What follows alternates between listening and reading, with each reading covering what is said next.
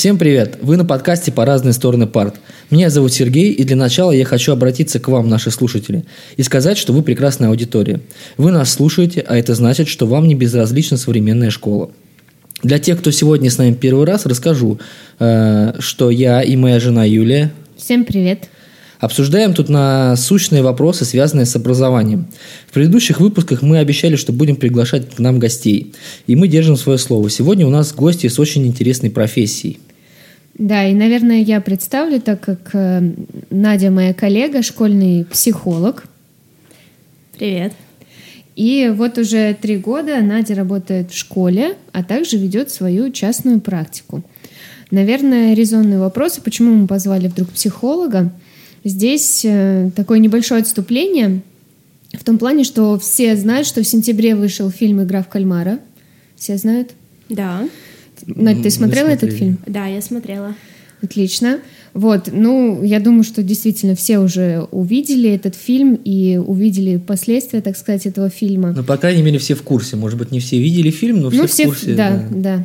И недавно разговаривая со своей коллегой, у нас зашел разговор об этом фильме, и э, она говорит, нельзя такое показывать вообще, в принципе, потому что все это видят дети, и затем повторяют эту жестокость. Вот именно такие жестокие фильмы, а по ее мнению это жестокий фильм, а, нельзя показывать аудитории.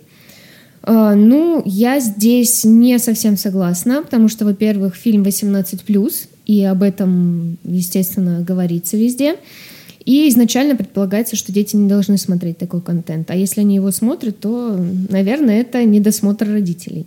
Во-вторых, здесь, э, если ориентироваться на то, что дети могут увидеть, да, то мы будем вообще смотреть только бабочек и единорогов. И отсюда появилась тема нашего сегодняшнего выпуска. Это влияние жестокого контента на школьников. Да, и произошло это после выхода как раз-таки игры в кальмаров, самый главный триггер. Э, сейчас прочитаю новость, как она звучала. Лига безопасного интернета получила несколько обращений от родителей детей в связи с, в связи с выходом на Netflix и кинопоиске игры в кальмара, вот как раз-таки сериал, о котором мы говорим. Даже при наличии возрастной маркировки эти сериалы все равно посмотрят дети.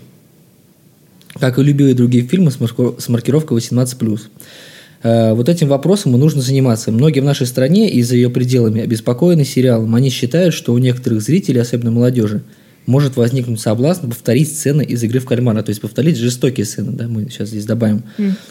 Вот. Э, ну и, собственно, на самом деле, несколько лет уже эта тема очень часто форсится нашим правительством. Ну, например, э, из последнего могу вспомнить «Тетрадь смерти» аниме, которое запретил тоже, там, Колпинский суд запретил аниме играл в «Тетрадь смерти».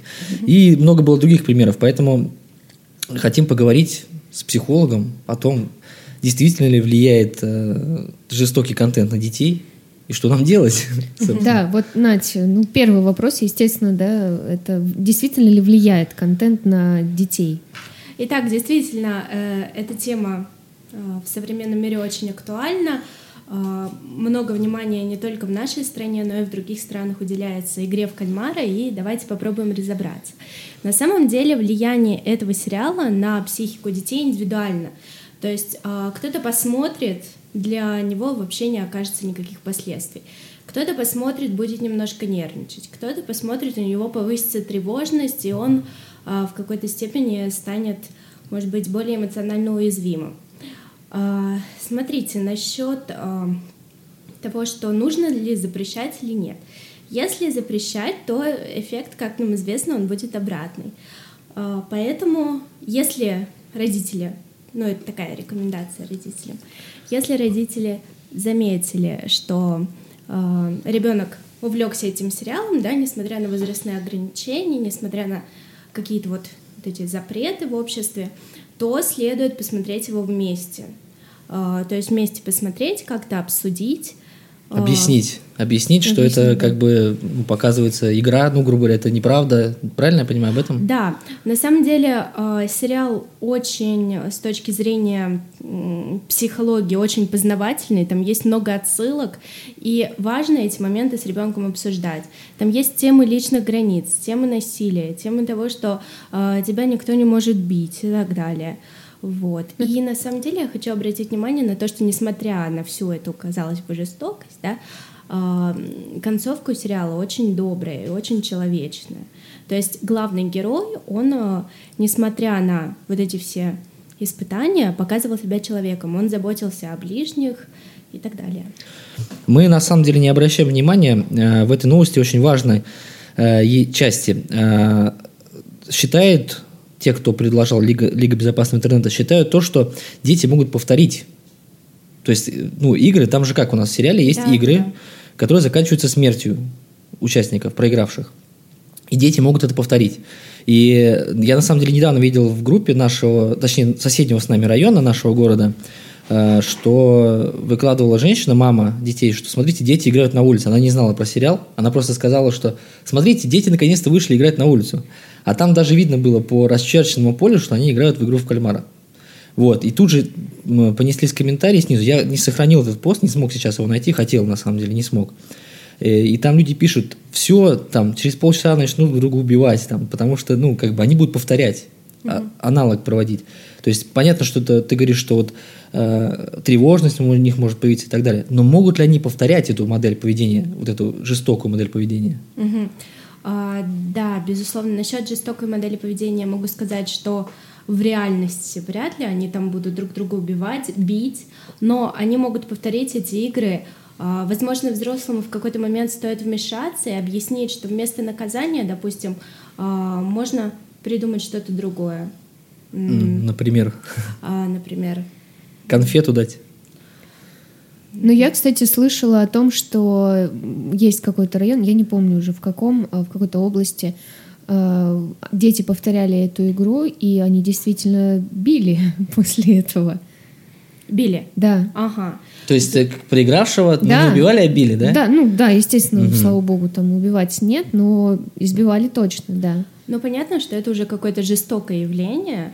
А, можно, допустим, договориться, что проигравшие ложатся на землю, да, то есть как-то показывают, что они э, проиграли. Ну или замирают там, да. Мы когда в футбол в детстве играли, мы мячом по пятой точке били. Может так? Предложение есть небольшое. Но здесь же нельзя однозначно сказать, что это все влияние этого фильма, правильно? Да, конечно. Есть много разных фильмов, есть много разного контента. Вот, контента, очень важно. А, меня вот что интересует. Фильмы жестокие, смотреть их нельзя, а книги жестокие читать можно? А, на самом деле это же, наверное, одно и то же. Вот, я тоже так то думаю, есть, нет? А, фильмы и книги, они, по идее, одинаковы. Я просто вспоминаю там школьные примеры Герасим и Муму, да? Смотрите, Раскольников ну, и Старуха. Да, всегда такое было, и можно вспомнить даже в 20 веке такие прецеденты, но э, нужно, наверное, говорить о том, что это все индивидуально для каждого человека, не только контент — а, но и есть еще и вторичные факторы, которые также могут влиять на а, совершение каких-то противоправных действий. Ну вот если к литературе, кстати, да, вернуться, я взяла некий комментарий у учителя литературы, про Муму. Про и, Муму. Да. Видимо, ее... Ну, на самом деле, я спросила просто про книги, которые, в которых присутствует жестокость. Но вот ее почему-то вот именно задела Муму. Значит, вот ее комментарий. Его не должно быть в школьной программе пятого класса. Это максимально странно. Не соответствует школьному курсу истории, а должно. Это раз. Второе. Как филолог я могу бесконечно разбирать особенности осознания образа, но это дети-читатели, они каждый раз, когда я преподаю это в пятом классе, воспринимают эту историю очень лично, так как там собака и ее друг. И приходится тратить колоссальное количество энергии, чтобы объяснить, что это все история про крепостное право. А дети это не понимают и воспринимают как читатели все по-другому. Вот мне тогда и непонятно. То есть мы говорим о том, что так, у нас э, есть игра в кальмаров, которая mm-hmm. плохо влияет на детей, надо ее там оградить, запретить, убрать и так далее. А книги при этом в школьной программе. Это же в школьной программе, правильно? Да, в пятом да. классе. Опять же, от таких книг мы тоже не можем избавиться. Они часть школьной программы, и они должны быть. А, чтобы пересматривать это, Ну, я не знаю. А, Здесь, наверное, рассматривается с точки зрения, что когда мы читаем уму, мы это читаем с учителем, да, который нам помогает вот это все разобрать. А когда мы смотрим какой-то жестокий фильм, не обязательно родители рядом. Ну, смотри, э, даже новость нам говорит о том, что Лига безопасности интернета ну, проверяет там, ну, запретить хотят. Именно здесь не говорят о том, что давайте разрешим смотреть э, игру в кальмаров детям с родителями, пускай они им объяснят. Здесь не прослеживается эта мысль. Здесь конкретно говорится, что это плохой сериал, он плохо влияет, давайте его запретим. Но при этом давайте оставим в школьной программе МУМУ, пускай дети читают э, и, значит, собачку жалеют, как, как mm-hmm. твоя коллега написала нам, да? И мне сразу вопрос возникает. А есть ли какая-то определенная грань жестокости, которая, вот, ну, предположим, в вашем сообществе, я как-то представляю mm-hmm. издалека, психологическом, а, есть какое-то ну, понимание этой границы, что до нее детям показывать можно, а после нее нельзя. Насколько я знаю, э, ну, у нас есть рейтинги, да, 13 плюс и так далее. Mm-hmm. То есть он же на, на базе чего-то появляется, да. Mm-hmm. Вот, и я знаю, что в, в Америке и у нас они разные. То есть mm-hmm. разные, ну, один и тот же контент может попасть под разные возраста. Вот, поэтому мне хотелось бы узнать у тебя, есть ли вот эти границы четко определенные именно психологами, не просто там mm-hmm. кем-то, а психологами? А, насчет этих границ я не слышала, но определенно, если фильм содержит сцены насилия, да, сцены там кровопролития, то, конечно, ставится рейтинг 18-16 плюс. Вот, я тебя перебью тогда, извини. Ага. Э, мне просто сегодня этот вопрос в голову возник. Хорошо, э, фильм на Animal Planet о том, как тигр нападает на косулю в Африке. Это насилие? Там кровь? Или это не насилие? Возможно, это познавательный. Познавательное насилие. То есть это познавательное... же National Geographic. Ну, познавательное насилие – это хорошо. Непознавательное – это плохо. Нет, нет, нет. Не понимаю. Я запутался, да. Мне нужна помощь. Я думаю, что здесь, э, наверное, всем нужна помощь, потому что, судя по тому, что вот эти границы, да, вот мы же с тобой читаем, читали, готовились к этой теме, да, и психологи же сами до сих пор Я пытался нагуглить это просто, потому что настолько полярные мнения. Есть люди пишут о том, что исследователи Стэнфорде ну, не нашли связи между контентом. Есть, э, что исследователи нашли связь между контентом. Короче, чего я только не нашел. И самое даже нашел интересное, что, может быть, ты знаешь, угу. эксперимент с куклой Бабо. Слышал об этом, нет? Не слышал. И вот э, ну, мне было даже интересно. Короче, э, есть такой психолог, точнее был, а может и есть, Альберт Бандура его зовут. Вот, он провел эксперимент с куклой Бабо в 61 году. Э, целью этого эксперимента было выяснить, будут ли дети в условиях свободы действий и отсутствия видимого наблюдения повторять определенные агрессивные действия, увидев ранее, как их совершают взрослые. Э, в данном эксперименте участвовало 72 ребенка дошкольного возраста. Да? Э, все дети были воспитанниками детского сада при Стэнфордском университете.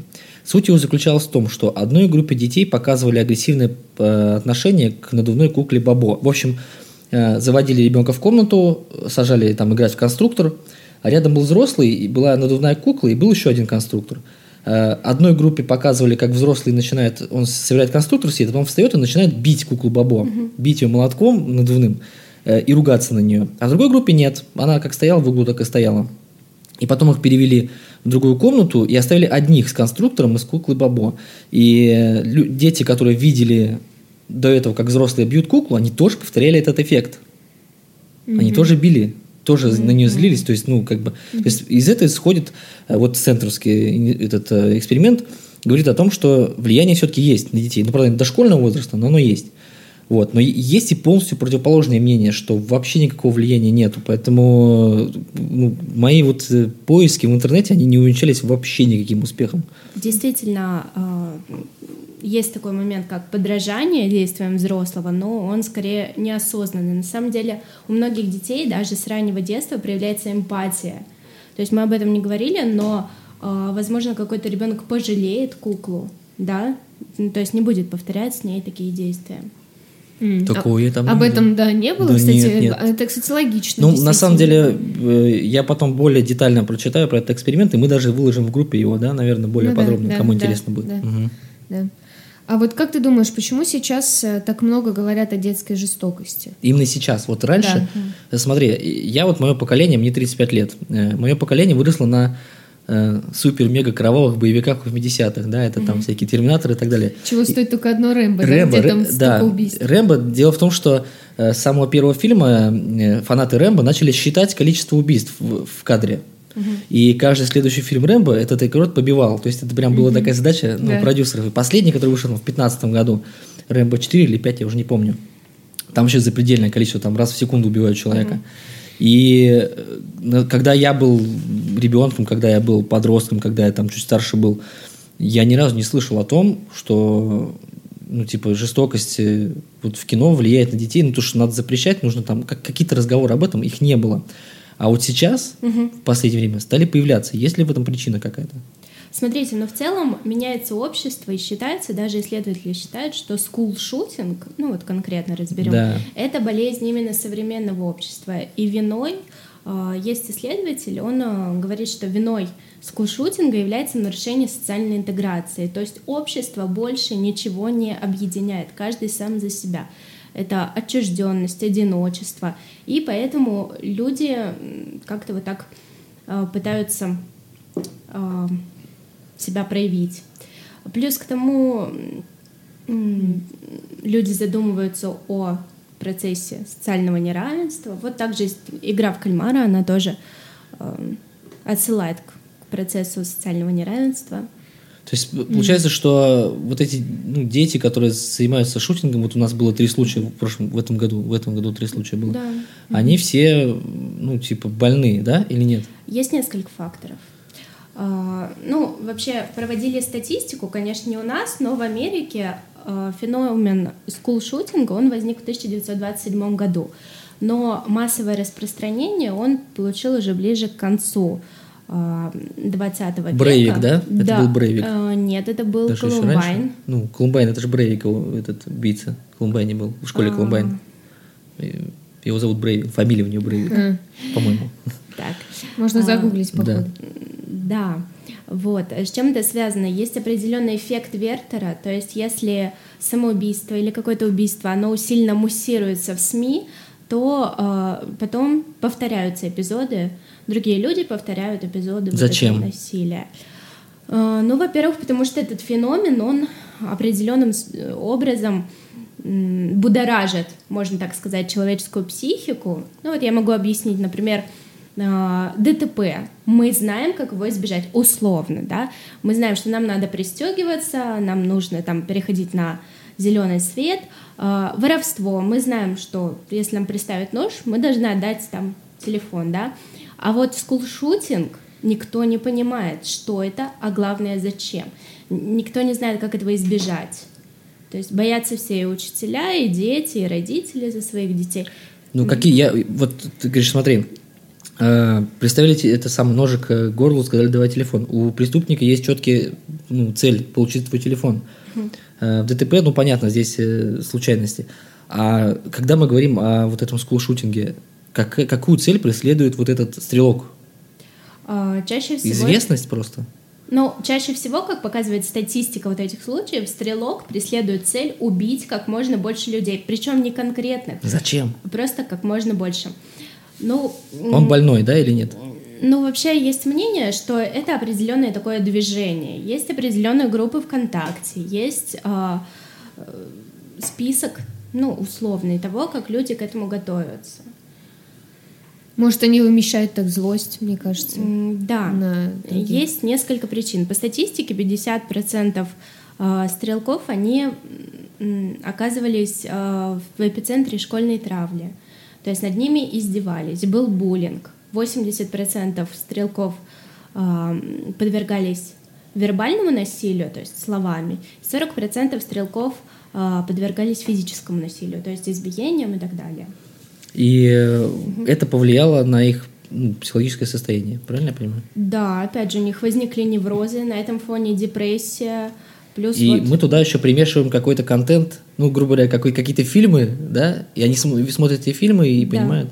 То есть это совокупность э, нескольких факторов. Ну, то есть, э, правильно ли я понимаю, что раньше такого не было из-за того, что не было такого средства, как, например, интернет, который позволяет вот это все разнести на, ну, за считанные секунды, всю эту информацию. Ну, групп, Да. групп ВКонтакте, Да. о которых ты говоришь, да? Да, есть такие группы ВКонтакте. Ну, не обязательно ВКонтакте, я думаю, здесь и другие. В Одноклассниках, давайте не будем. Хорошо. В Одноклассниках, да, конечно. А как ты думаешь, можно ли определить э, склонность к жестокости у детей в школе? Да, есть определенные методики, многофакторные, которые мы проводим в школе, начиная с подросткового возраста, может быть, еще даже до подросткового возраста, которые показывают склонность к жестокости. Э, Вот я выписала даже определенные методики, которые мы используем. Вот это очень интересно, на самом деле. Это так далеко от То меня, есть я ничего не понимаю в этом. Расскажи. Мы можем изучить жестокость, но опять же согласие родителей. То есть если у нас есть согласие родителей. С 15 лет э, согласие может дать ребенок сам за себя. Ну вот, пока ты ищешь, да, мы на- недавно в новостном выпуске обсуждали новость, как раз-таки, которая говорила о том, что хотят выявлять детскую жестокость на ранней стадии. По всей стране, По во всей, всех да, школах. То да, есть такой м- да. максимально большую То есть, систему. получается, это возможно. Да, это возможно.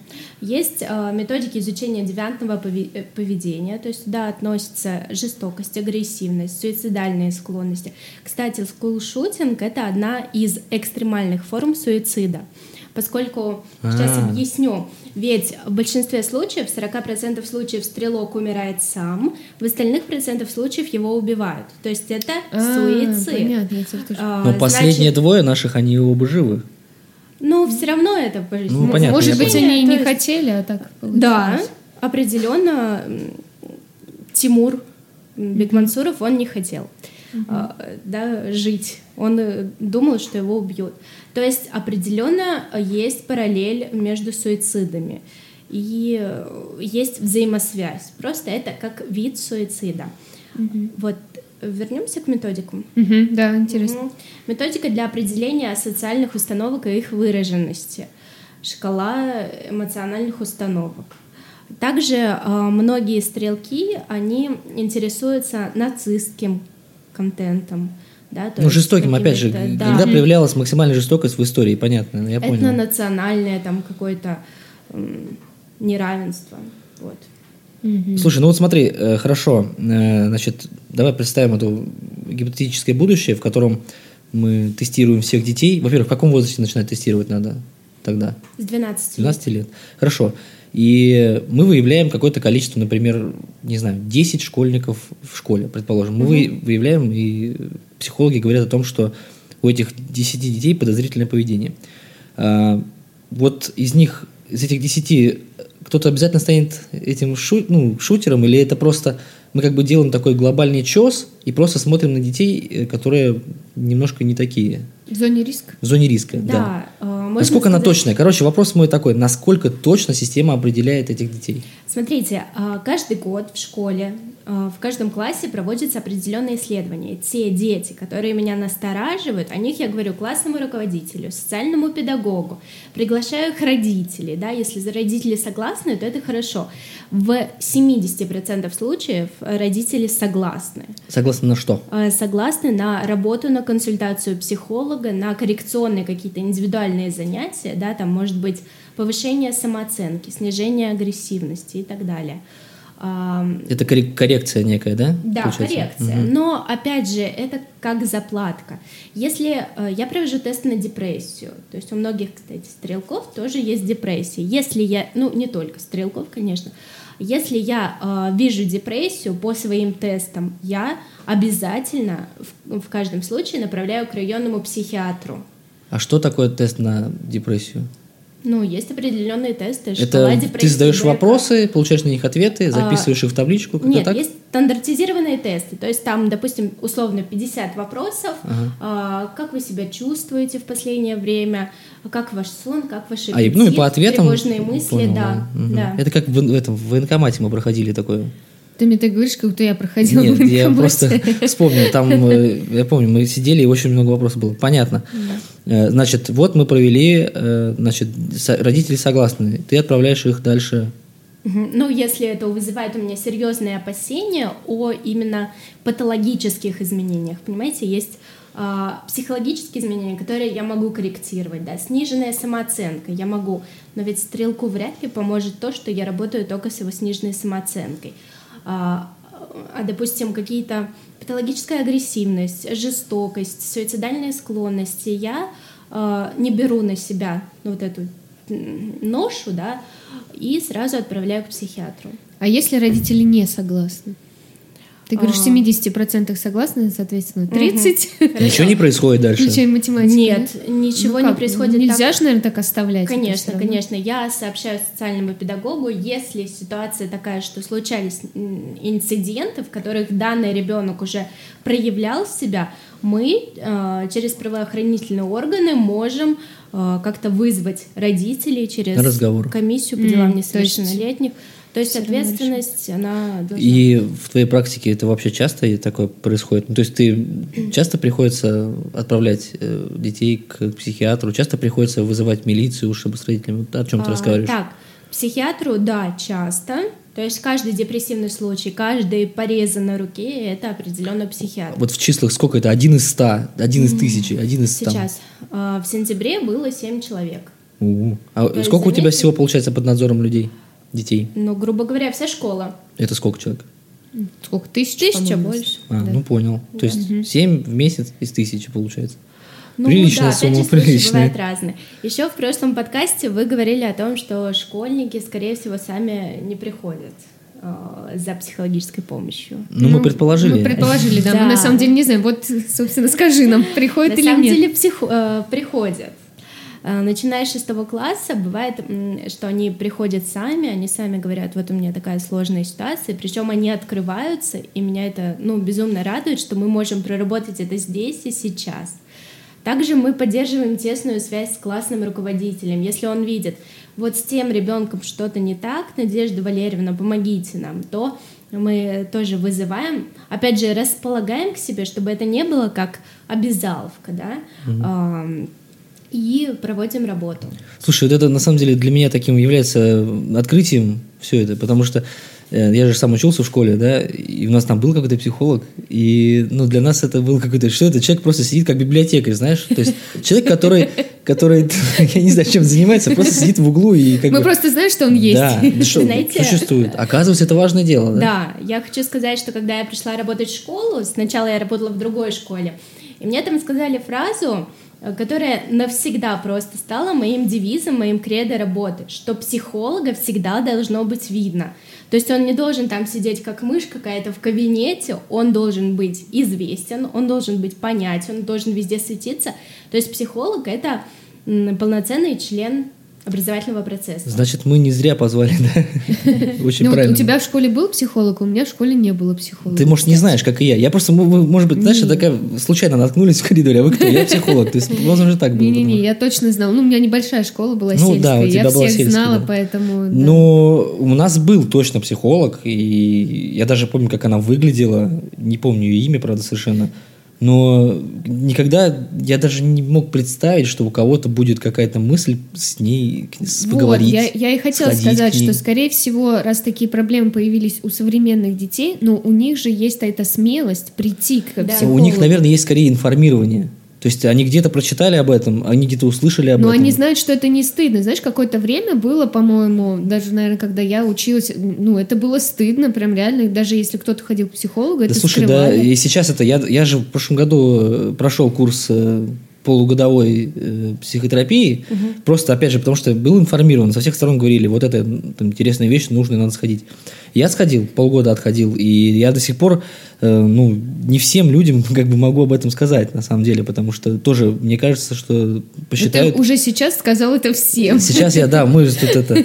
Э, но в целом я не сильно раз, всем подряд об этом рассказывал, потому что где-то у меня все равно сидит в голове о том, что, типа, это какая-то... Ну, то есть Э, вот вопрос стигма. у меня, вопрос стигма, да, вопрос. Психолог это врач или нет? Нет. Это не врач. Вот. А кажется, что ты как будто идешь к врачу. Конечно, то есть как будто ты и лечишься. этого не знают. Но они же делятся, там, психолог, психотерапевт. Да, там, ну кто об этом знает? Кто-то из них, там, это, по-моему, врач, если ну, Психиатр, наверное, психиатр, врач. Психиатр, да. да. Ну, это не важно. Просто ты сам по себе, когда, слышишь, я пошел к психологу, да, то как будто как, ну, люди слышат, ты пошел к врачу лечить свою голову, правильно? Ты псих, Ты да. псих, да. Потому что даже мне говорили психологи, знакомые, что к психологу нужно приходить с к сформированной проблемой. Нет. Не нужно. Вот, значит, мне уже А, а обманули. я всегда считала, что да, сформулирую. Про- А как ты просто так пришел? Здравствуйте. Здравствуйте, я... А, Да, я к вам посидеть. сказать, что тебя беспокоит. Есть какие-то тревожность какая-то, в какое время, в последние там полгода, есть ли какие-то изменения. Расскажите, какие ситуации, расскажите о детстве, какие там эпизоды и так далее. А ты следишь вот потом за детьми, которые попадают вот э, к психиатру районным, как ты сказала? Да, конечно. Мгм. То есть ты прям контролируешь процесс, и ты видишь, когда они нормализуются, правильно я это слово подбираю? А, ну, я же не могу все валить на психиатра, на районного. Я сама тоже предлагаю свои занятия. То есть им будет не лишним Ага. посещать мои занятия. Насчет того, чтобы, вот вы упомянули, как э, детям объяснить, что такое психолог, чем он занимается, когда к нему можно приходить. У меня, допустим, в пятых-шестых классах есть внеурочка. То есть я к ним прихожу, и у меня э, каждое занятие — это тема. Занятие, оно примерно полчаса. Я им объясняю, кто такой психолог, что такое телефон доверия. Также там занятия на самооценку, на повышение, на устранение конфликтов, на сплочение класса. То есть мне очень повезло, что в пятом-шестом классе у меня есть возможность привить детям вот эти основы психического здоровья. То есть все-таки как-то повысить их компетентность. А мне объясните, вопросе. как далекому человеку, внеурочка, это что, такое такое? внеурочка? Да. Внеурочка – это внеурочная деятельность. Она обязательная или не обязательная? Нет, э, здесь это по То есть, грубо говоря, это как кружок, так? Ну, если по-старому, то да. То есть ты, грубо увидел э, расписание, ну, как я, как я это себе представляю, в своих там годах двухтысячных. То есть ты идешь э, по школе, на стене висит э, бумажка, где написано «Завтра в 15.30 будет занятие с психологом. Кто хотите, записывайтесь». И ты записываешься там. Нет, здесь заранее определяется для каждого и параллели для каждого класса какая-то ну, список да, внеурочной деятельности, там математика, психология, там, ну, они там называются определенно. Вот. И роди- родителям дается этот список, они смотрят, А. спрашивают, ну, я представляю, что они спрашивают у детей, куда он хочет пойти, и, соответственно, пишут э, разрешение, что ребенок будет Тогда у меня вопрос. кружки. Тогда Но, у меня вопрос. А Юля- сколько людей? Сколько людей приходит из... э, А. Вот, например, класс 30 человек. Сколько из них ходит на эти На деле немножко иначе. Очень меня любят классные руководители, поэтому они выступают всеми руками за проведение этой внеурочки. Принудиловка. Да, то есть они прям, ну, действительно, они хотят, хотят сплочения класса. Не, и ну мы, далее. мы понимаем, что это полезное дело. Да. Это Да, важное дело. да, безусловно. совершенно. Насчет того, сколько людей. Да, сколько? а, смотрите, те, у кого отказ, они не посещают. Но отказ, ну, в среднем у пяти человек в классе. М, Ну, типа То есть 10%. 25 э, человек у меня есть. И э, насчет того, после уроков это или нет, у нас сейчас коронавирусный режим. У нас бывает так, что классы заходят в школу в 8.15, урок у них начинается в 9. В это время я специально приезжаю в школу пораньше и провожу свои занятия, чтобы не проводить их после урока. Ну, получается, есть родители, да, которые отказываются. Вот как ты себе это Ну, слушай, есть, объяснишь? которые Почему? прививки не делают. Ну, понятно, да. Но вот как бы ты для себя объясняешь, почему они не хотят? Мне всегда это было интересно. Мы с тобой это почему. несколько раз задавались этим вопросом вне подкаста. Да. Но чаще всего такое мнение. Мы не хотим, чтобы рылись в нашем грязном белье. Но однажды, кстати, я услышала особенное мнение, которое мне очень сильно понравилось. А, Мама сказала, что я отказываюсь от психолога, потому что я не знаю, кто и какими способами будет влиять на моего ребенка. То есть это тоже вопрос доверия. Я бы тоже, прежде чем соглашаться на психолога, встретилась с ним, посмотрела его программу, посмотрела, то есть, э, что он предлагает детям, не будет ли это травмирующе, потому что, ну, Ну, разные. если ты разбираешься в этом, а если нет? Для Ну, меня это... получается- Вот, э, ну, то говори. если нет, то для тебя это рыться в грязном Да, белье. нет. Ну, получается, что родители, это же примерно наше с тобой поколение, правильно? Ну, Родители. да. А они, как и мы, собственно, плохо информированы о том, кто такой психолог. Да. Мне кажется, Да. вот тут в этом тоже проблема. Может быть, сначала для родителей стоит провести. Вот, кстати, а для родителей ты проводишь какие-то семинары в школе или нет? Или только я для выступаю детей? на собраниях. И этого достаточно? М, На ну, родительских смотрите, собраниях или общих собраниях? На родительских и на общих. И плюс, ну, естественно, у меня есть консультации. То есть каждый родитель любого ученика в школе может ко мне прийти. И он приходит? Такой- да, конечно, они очень часто приходят. А, также у меня есть группа ВКонтакте, которую я веду, делюсь а, с родителями матери- материалами определенными, да, там. Ну, как просвещение психологическое. Также у меня есть для учеников анонимный сайт Ask.fm, где они анонимно могут задать свой вопрос и получить ответ.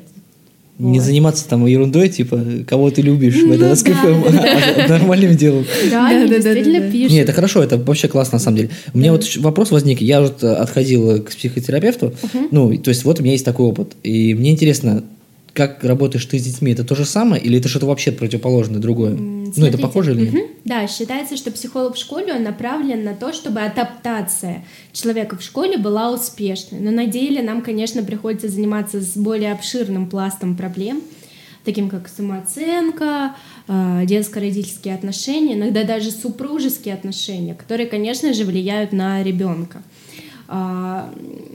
Насчет схожести с психотерапией. Да, у нас есть время, а, индивидуальные занятия. Допустим, раз в неделю я назначаю, давай для начала два месяца.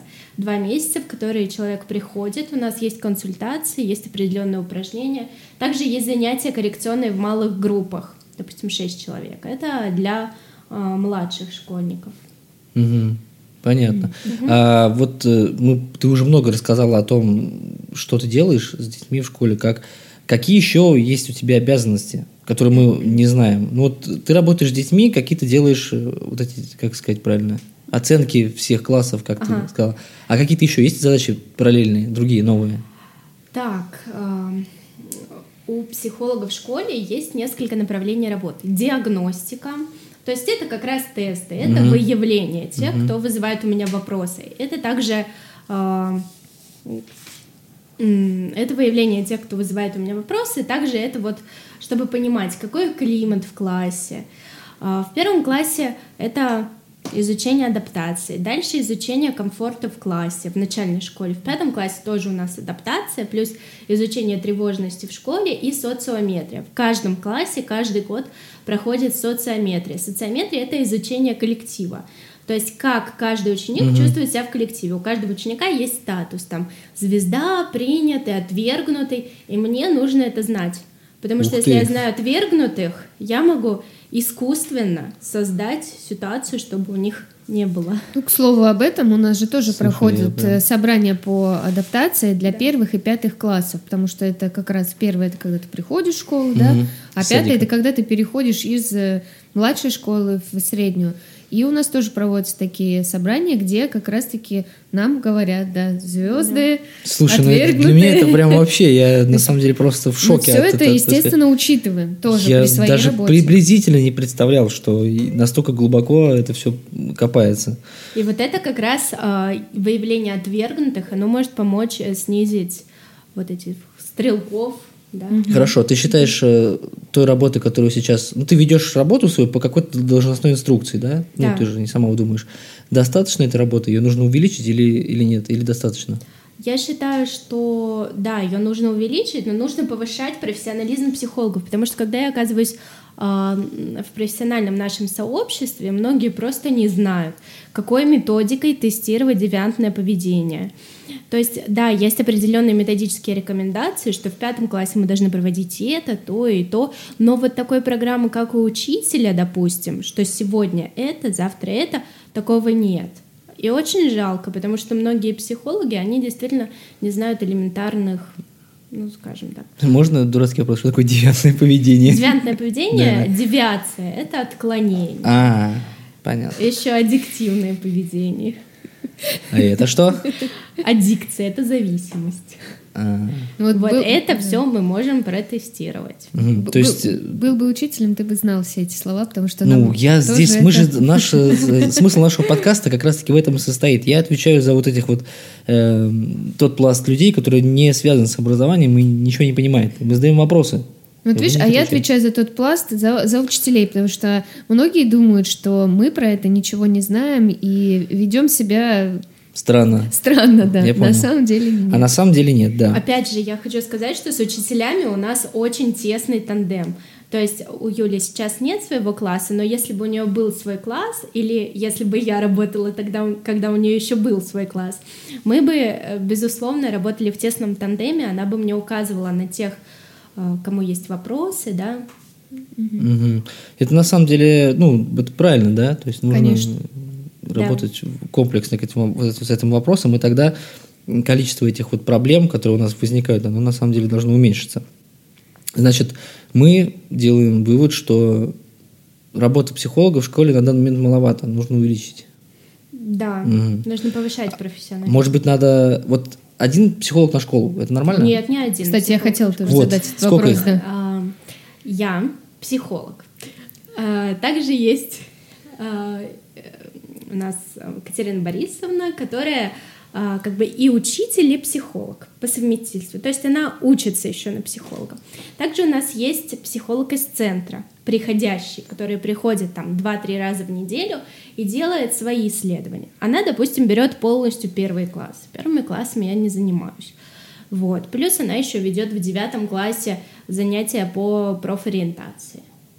Ну, то есть, получается, все равно на тебе довольно много количества детей. Ты реально всех помнишь, всех знаешь и всех это самое. Ну, просто это работа, которую нужно выполнять хорошо, угу. потому что если я что-то не досмотрю, э, Цена ну, ошибки высока. Да, mm, да. Я, я всегда стараюсь все как бы досмотреть, э, все обсудить. Лучше досмотреть, чем не досмотреть. Ладно, мы очень далеко ушли от нашей темы изначально.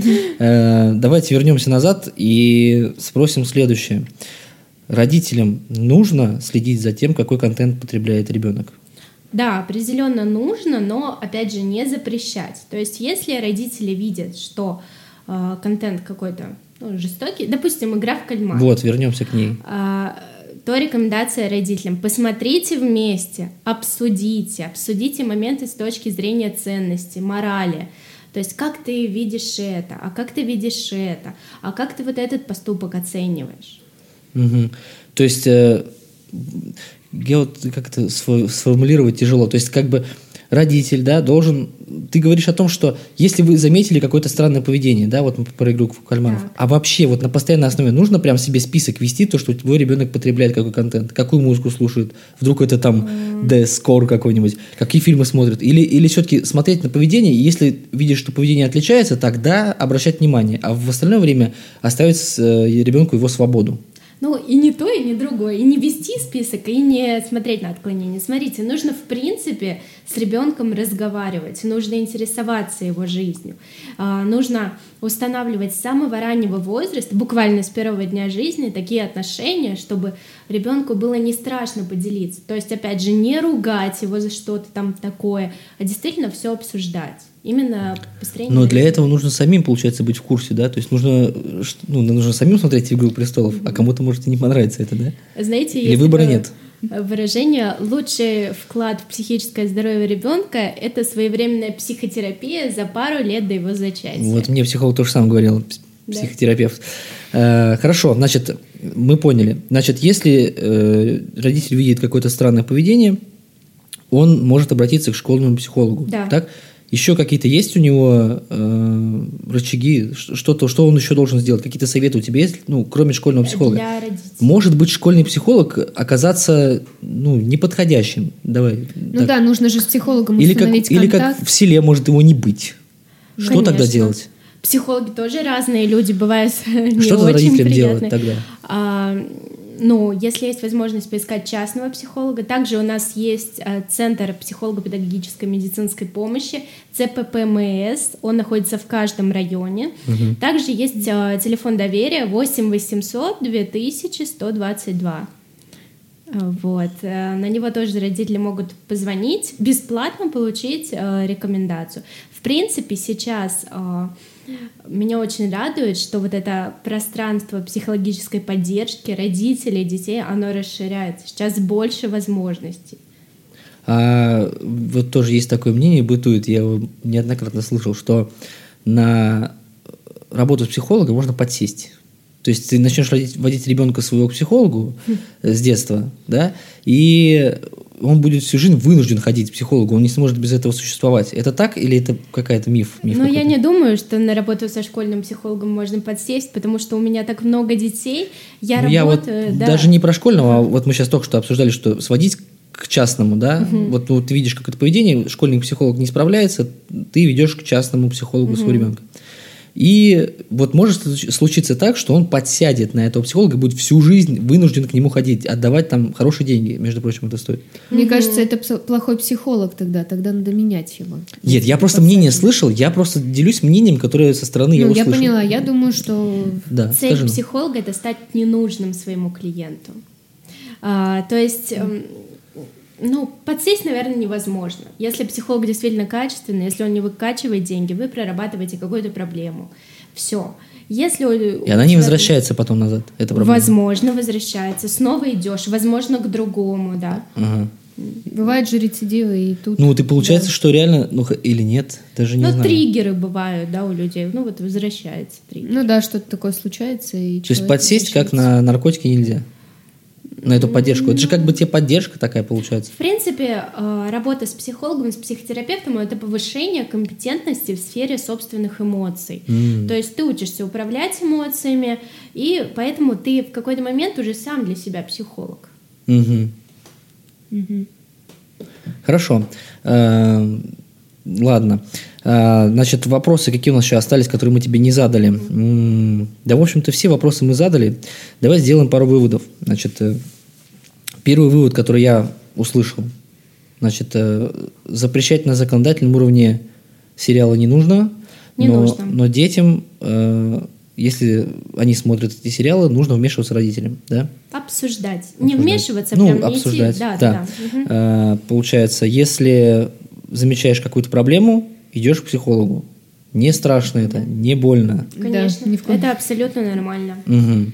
Хорошо. И я на самом деле не понял так до сих пор по поводу книг, э, которые мы в школьной программе. Мы так и не обсудили. Они должны оставаться там в школьной программе или нет? Да, Муму. к- книги, они должны, на мой взгляд, на мой э, субъективный взгляд, они должны оставаться, поскольку это тоже часть опыта. да. Мгм. Если мы будем ограждать детей от всего, э, ну, если их жизнь, условно говоря, будет в парнике, как же они будут развиваться? То есть, э, да, понятно, что это в какой-то степени жестокий контент, но, опять же, индивидуально. Э, Точно так же, как игра в кальмара, возможно, может показаться кому-то жестокой, она точно так же и про человечность. Мгм. А знаешь, для меня вот я долго думал, а, анализировал, почему такой такое внимание, такой всплеск внимания к игре в кальмаров, и, кажется, понял на самом деле, почему. Потому что есть фильмы жестокие, да, и на них никто не обращает внимания. А здесь э, на одной ступеньке в игре в кальмаров стоит детские игры Да. А, и жестокий контент. И они вместе. И вот это вместе, вот этот вот, оно разорвало шаблон всем. Я так понимаю, что проблема не в э, жестоком контенте как таковом оказалась, а проблема оказалась в том, что эти вещи несовместимые между собой оказались рядом. А дети их между собой совместили. А дети их между собой Детская совместили. игра и- Да, и начали, как вот э, ты Да. говоришь, бить там. Ну, то есть, я так понимаю, что проблема именно в этом. Да. Но все же все-таки я хочу сказать, что сериал 18+. Давайте, если вы считаете, что вашим детям не стоит это, это смотреть, не показывайте им, да, давайте как-то пытаться это контролировать. Потому что, я так понимаю, не зря придумали эти плашки 18, 13, они имеют под собой какую-то теоретическую основу. Если Я думаю, нет, они разрабатывались с психологами, наверняка. вот э, вопрос, да, я не знаю, я уже даже да, спросил да, этот они вопрос. определенно Да. разрабатываются с психологами, Вот. учитывая влияние, но в психологии нет определенных границ. То есть какие-то психологи устанавливают, видимо, Видимо, как-то там э, какой-то усредни- усреднили что-то, грубо говоря, какие-то мнения чьи-то. Ну, неважно. Просто суть в том, что давайте оставим взрослым взрослый мир. потому Конечно, что это мы можем прийти, это мы можем прийти. приемы, да, мы придем сюжеты. тогда. Это мы не согласны с твоей коллегой, которая Да. изначально... Я бы здесь это- сделала такой вывод, что нужно разговаривать со своими детьми. Все проблемы идут от недосказанности, что взрослые проблемы, что детские, любые вообще проблемы. Поэтому разговаривайте со своими детьми, спрашивайте, как у них дела, как, не только как у них дела в школе, а вообще Конечно. как у них дела в жизни, что они там чувствуют в данный момент, да, Самое главное, задавайте себе такой вопрос. и себе тоже, да. Это самое, мне кажется, сложное, себе такой вопрос задать. Это определенно. И сами тоже не да. бойтесь ходить. Я вот не побоялся, мне 35 лет, я не побоялся, сходил. Это ничего. прекрасно. Я не умер. э, Ну, то есть... Ну, раз уж тут такой откровенный разговор, я сейчас схожу к психологу. Да, и, собственно, буду ходить, пока только один раз ходила, ну, буду еще ходить. Э, Кстати, знаете, как определить хорошего психолога? Он сам ходит к психологу. Да, это все говорят об этом. Супервизия да. это называется, Да. я знаю. Ну, супервизия это скорее профессиональная, Да. но в принципе проработать свои проблемы это очень полезно. Да, это я слышал, это многие об этом говорят, и мне мой тоже говорил психотерапевт, к которому я ходил. Хорошо, я думаю, пора заканчивать наш разговор. Да? Достаточно мы обсудили глубоко эту тему. Э, Спасибо, что слушаете нас. Э, Спасибо тебе, Надя, что ты к нам пришла и рассказала. Надеюсь, э, зрителям нашим, точнее, слушателям будет интересно, и, возможно, они нам напишут какой-то фидбэк. Вообще, я призываю, пишите фидбэк, потому что нам важно слышать о том, понравилось вам, не понравилось э, контент, который мы делаем. Может быть, какие-то вопросы или пожелания есть. Может быть, вы хотите еще раз услышать Надю, мы ее еще раз позовем, не проблема. Поэтому пишите. Лучше для всего этого подходит группа ВКонтакте. Она у нас называется «По разные стороны парт», точно так же, как и подкаст. Заходите, пишите. Спасибо, что все собрались сегодня. До свидания и до новых встреч. Все, всем пока.